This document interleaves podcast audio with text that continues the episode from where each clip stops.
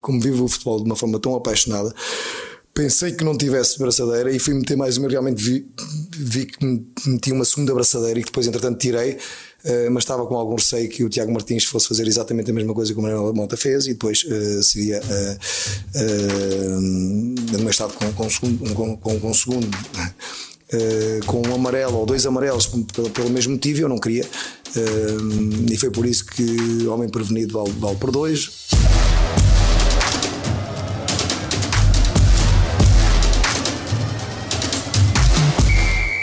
Com filhoses, rabanadas e passas do ano novo na barriga que voltamos, após uma semana de pausa, para mais um A Culpa é do Árbitro, podcast semanal da Tribuna Expresso, onde estamos sempre à mesa com as leis do futebol. Eu sou o Diogo Pombo, à minha frente tenho o Duarte Gomes e entre nós ouvimos há pouco a voz de Sérgio Conceição. O treinador do Futebol Clube Porto voltou a falar sobre a sua espécie de braçadeira gate, uh, recordando a vez em que foi expulso do banco por não usar o pedaço de tecido que identifica os treinadores para o mundo. Mas aqui, Duarte, não se trata bem do que está escrito no livro das regras do futebol. De Deixa-me só dar esta nota, Diogo, antes de mais bom ano para ti. Esta é a nossa primeira, bom ano para o nosso todos. primeiro episódio do ano. E quando tu disseste entre nós, eu achei piada ao trocadilho, porque estávamos aí numa, numa onda natalícia muito bem, muito bem lançada. Foi o meu melhor esforço. E fizeste muitíssimo bem. Olha, em relação a esta questão do Sérgio Conceição, no caso concreto, porque foi, foi o assunto em apreço, de facto o Tiago Martins, uh, obviamente, não, não, não iria uh, atuar nem por defeito nem por excesso, não é? A questão aqui que se coloca é a tal questão que já abordámos aqui, que é, será que não usar uma braçadeira no elemento do banco técnico, são esses que são obrigados, pressupõe uma atuação do árbitro ou não. Porque aqui o dilema é este: é uma obrigação regulamentar. A Liga diz em vários dos seus artigos do regulamento de competições que é obrigatório o uso da braçadeira para identificar quem está no banco de elementos técnicos, mas as leis de jogo não dizem que o não uso é sancionado com cartão amarelo. E portanto o que convinha é que alguém esclarecesse isto, já agora, não é? Já que o assunto se levantou, uh, que ficasse claro qual é o nível de atuação que os árbitros devem ter em relação a isto na minha opinião, e esta é uma análise de quem está de fora e distante destas um, questões mais legais, uh, a ideia que eu tenho muito clara é que não pode haver advertência para um treinador ou para um elemento que não use isto, este, este, este adereço, digamos Uhum. assim. Porquê? Porque esta é uma imposição regulamentar e compete à Liga vigiar esta, esta questão, ou seja, ao delegado da Liga, que é o representante da instituição e da organização em cada jogo. E, portanto, ele fará o seu relatório se entender em relação a esta omissão e a Liga atuará disciplinarmente se entender, com uma multa, com o que quer que seja. O árbitro deve aplicar as leis de jogo. E nas leis de jogo isto não consta. Até para os próprios árbitros seria bom que isto ficasse clarificado para que amanhã não tenhamos uma situação em que alguém não usa uma braçadeira e não é punido, ou é punido, como também já foi o Sérgio Conceição, na minha opinião, indevidamente. E depois, para quem está de fora, os adeptos, isto cria só confusão. E É a ideia é precisamente evitar essa confusão. Nós não, não temos necessidade nenhuma de nos pormos a jeito. E os árbitros, às vezes, eh, por força das suas decisões, já se põem, mesmo quando elas são boas. Se, se alguém clarificasse isto, teria algum interesse, seria importante, sendo um pormenor. Para mim, as braçadeiras são um adereço desnecessário. Tu não vês isto em alta competição em nenhum campeonato. Não vês isto na FIFA, na UEFA, em nenhuma prova de nível. Não há braçadeiras. Há outras formas de identificar. Este é uma, um folclore que me parece já demodé, já teve o seu tempo e já deve ser ultrapassado, mas enfim, enquanto houver, que fique claro o que é que acontece se ninguém estiver a utilizá-lo. Enfim, sim. Passando agora pronto, aos lances propriamente ditos, comecemos pelo Futebol Clube Porto Aroca, onde vamos falar de dois lances. O primeiro aconteceu aos 49 minutos, onde o árbitro ordenou que Morlais Sila, do Aroca, retirasse uma pulseira que tinha com as cores da bandeira da Guiné a Conakry, o seu país. Pronto, aqui é um caso que casa um bocadito com esta questão aqui da braçadeira em termos de adereço. E aqui, hum, há uma, aqui já há uma imposição legal, ou seja, a lei já refere que é proibido o uso de joias ou de materiais perigosos. Perigosos para quem? Para o próprio jogador, quando está a movimentar e pode lesionar-se, e para os adversários, quando está a disputar a bola com eles. Isto quer dizer o quê? Que sempre que um jogador tem uma, uma joia, obviamente de, de um metal, de, uh, de, um- de uma peça de valor, de, uma- de um, de um artefacto mais rígido, de um Vimos plástico, Mundial, exemplo, exatamente, couro, uh, tem que ser aprovado pelo árbitro, caso contrário, cai nesta, neste patamar de, de proibição. A pergunta é: será que uma fita de pano, em tudo idêntica a uma fita de suor, para limpar, por exemplo, o suor que escorre da testa, da uma cara, fita adesiva, ou uma fita os adesiva, todos usam. Será quase. que isto é um adereço proibido? Na minha opinião, não. Outra coisa diferente é a questão da desobediência. Por alguma indicação, o árbitro pode ter dito ah, tens que tirar à mesma, porque a sua interpretação foi que poderia ser perigosa, e se o jogador desobedeceu, o árbitro está legitimado a atuar. O assunto maior aqui, e mais do que estar a esmiuçar o acerto ou o erro da decisão, é nós, mais uma vez, criarmos aqui, a, a, o levarmos o foco para o bom senso. Faz sentido um árbitro em alta competição, um árbitro internacional, exibir um cartão amarelo a um jogador que está a usar uma fita de pano? Se calhar não faz. Mesmo que a lei até sustente essa opção, em termos formais, naquela que foi a sua interpretação, é importante muitas vezes arbitrar também em função daquilo que se espera que seja a decisão que seja melhor tomada. E portanto aqui faltou algum bom senso. Quem ficou mal nesta imagem foi o árbitro. Porque o jogador tem aquela expressão muito surpreendido e que nós não, não percebemos, que não estava a compreender. Se calhar compreendeu, se calhar até foi avisado, quem sabe. Mas a questão é que para efeitos de imagem o árbitro ficou mal visto. E, e, e, não, não, não é para isto que os árbitros têm que arbitrar jogos. É, é como também não é para punir faltas de braçadeiras. Estamos a falar de coisas mais importantes do jogo. Saber uh, delegar nos colegas uma forma de resolver a questão uh, discretamente, sem passar por esta exibição do cartão, a menos que ela seja necessária. De qualquer forma, uh, na minha opinião, uma fita de pano não configura por não ser de plástico, de cor ou de material perigoso, uma joia. Uma ameaça a quem quer que uma seja. Uma ameaça a quem quer que seja.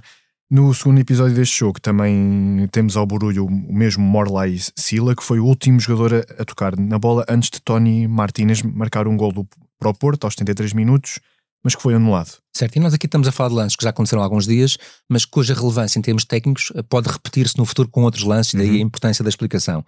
Este lance é muito simples. Eh, quem tocou a bola em último lugar foi o defesa. E, portanto, na percepção pública, o que existe é uma uma validação daquela posição ilegal. Ou seja, a pergunta é porquê que o árbitro assistente anulou aquele golo se a bola foi jogada em último lugar por um defensor.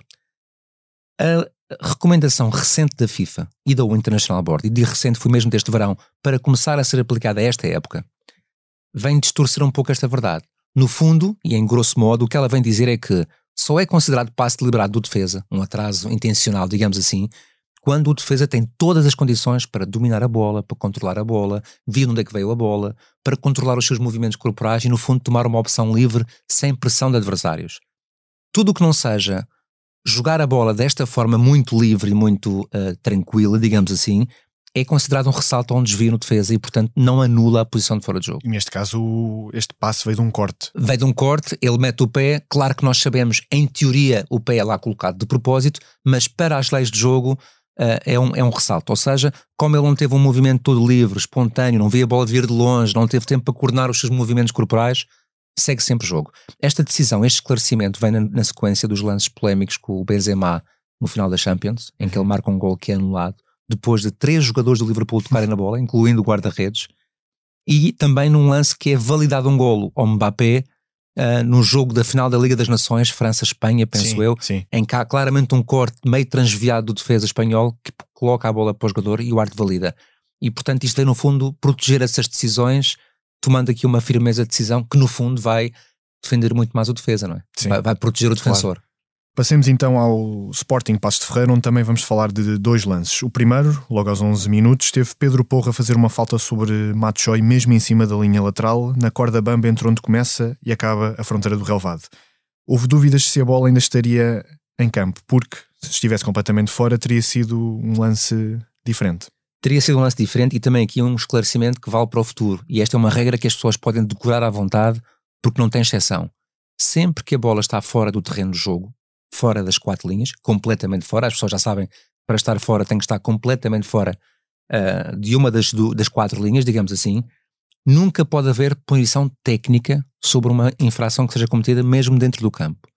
Neste caso concreto, por acaso, e depois nas várias repetições que temos o cuidado de analisar, a bola ainda estava dentro do campo e, portanto, o árbitro assinalou a falta porque a bola ainda estava uh, milimetricamente dentro do campo.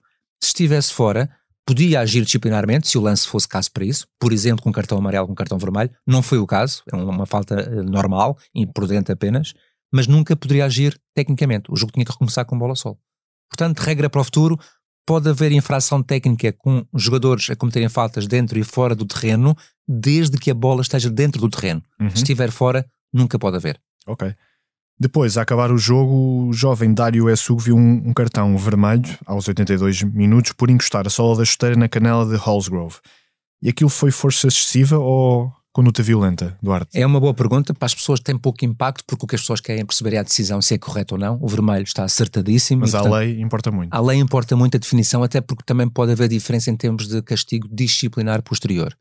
A, a, força excessiva implica sempre uma coisa muito importante, que é um jogador com um adversário na luta pela posse de bola. E, portanto, pressupõe a tentativa de jogar a bola, o que dilui logo a, mal, a malícia, digamos assim, porque ele quer jogar a bola, mas falo com muita entrega, com impetuosidade a mais, com risco alto, usa as solas, vem de longe, tem velocidade e por aí fora. E portanto foi o caso do Dário. Não tem malícia, no caso concreto não me pareceu, mas teve uma abordagem completamente despropositada que claramente pôs em risco a integridade física do adversário.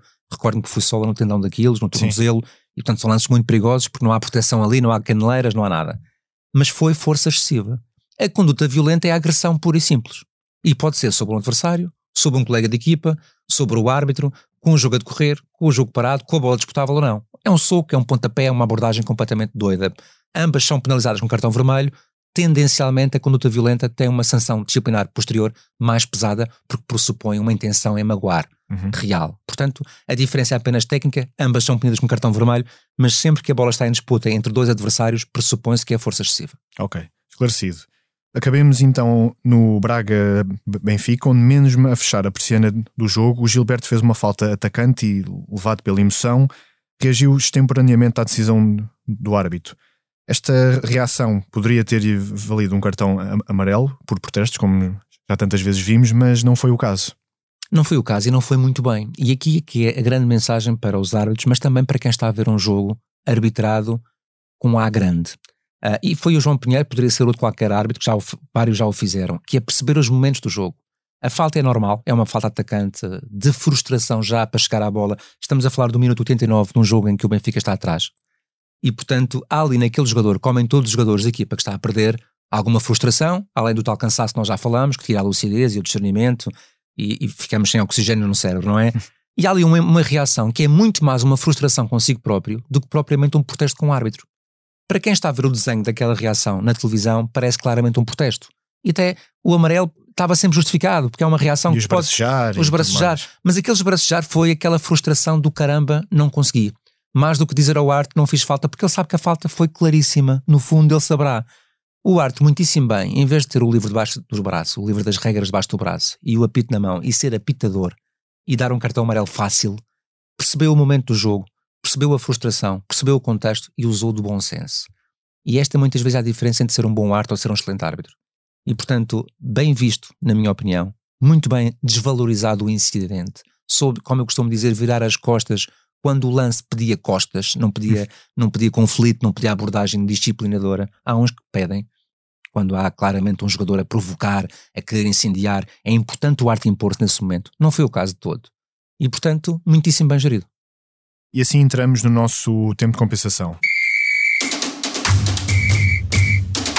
E a história de hoje que o Duarte Gomes nos traz tem a ver com um jogo de gaiatos, digamos assim. Jogo de gaiatos com uma grande asneira do Duarte, eh, entre tantas asneiras que ele cometeu. E esta nem que não, não tenho a desculpa do vídeo arte, que foi um jogo de infantis e portanto eu nunca teria vídeo arte na mesma. Felizmente estamos a falar de um torneio de infantis, afinal de um torneio de infantis. Tive o prazer de fazer muitos jogos de escalões jovens, eh, em alturas de Páscoa e por aí fora, de torneios amistosos, e estamos a falar até de futebol de sete, para teres uma ideia. Mas foi uma final de miúdos, muito pequenitos, que foi a penaltis. e o Duarte Gomes relaxou um bocadito, porque estava em contexto não competitivo sério, e, e portanto um, entendeu que ao quarto penalti tinha já tudo resolvido e deu três apitos para acabar o jogo o, e, e, os penaltis, quando na verdade ainda não estava nada decidido. Enganei-me na contagem. Falhou-te a matemática. Falhou uma matemática, não havia artes assistentes e, portanto, avalia uma, um, um desvalorizar claro. E perante a imediata reação dos jogadores das duas equipas, dos pais e dos treinadores, eu percebi que tinha feito a geneira. E, portanto, vai daí, toca a disfarçar. E, portanto, comecei a apitar mais vezes para dizer ao jogador que viria a seguir para acelerar o passo. Ou seja, consegui transformar um jogo que tinha terminado com três apitos, com um, um, festival de 10 ou 12 apitos para dizer despacha, despacha-te porque estás a perder tempo. E a coisa caiu mais ou menos bem, portanto deu para disfarçar. Uh, eu conto isto, obviamente, sempre com tal piada de quem conta as coisas à distância e com o maior respeito pela competição e pelos jovens, mesmo sendo uh, uh, amigável como foi, mas de facto nós andamos sempre muito na vertigem do erro, sobretudo quando tendemos a facilitar. e é um dos erros que nunca se pode cometer, sobretudo em alta competição, que é achar que por estar 5 ou 6 a 0 ou porque o jogo até não tem grande relevância em termos classificativos, nós damos o flanco. Os jogadores fazem o mesmo, como já reparaste, os treinadores também têm uma abordagem mais leve, os árbitros não podem ter. Porque quando cometem um erro, serão sempre avaliados por esse erro. E, e uma coisa é cometer um erro por ter uma má interpretação, que acontece, outra coisa é ter, cometer um erro por negligência, por imprudência, por não estarem atentos, por não estarem focados ou concentrados. Ainda bem que foi a este nível, aconteceram muitos outros a outro nível, mas este conseguiu-se disfarçar bem. O relaxamento é um perigo. É um perigo. Foi um exemplo disso. O comodismo faz mal à decisão. Uh, e assim chegamos ao fim de mais um A Culpa é do Árbitro, o primeiro de 2023. A sonoplastia foi do João Martins. Ficam aqui os votos de um bom ano para todos. Obrigado por nos ouvirem e até para a semana. Um abraço, até para a semana.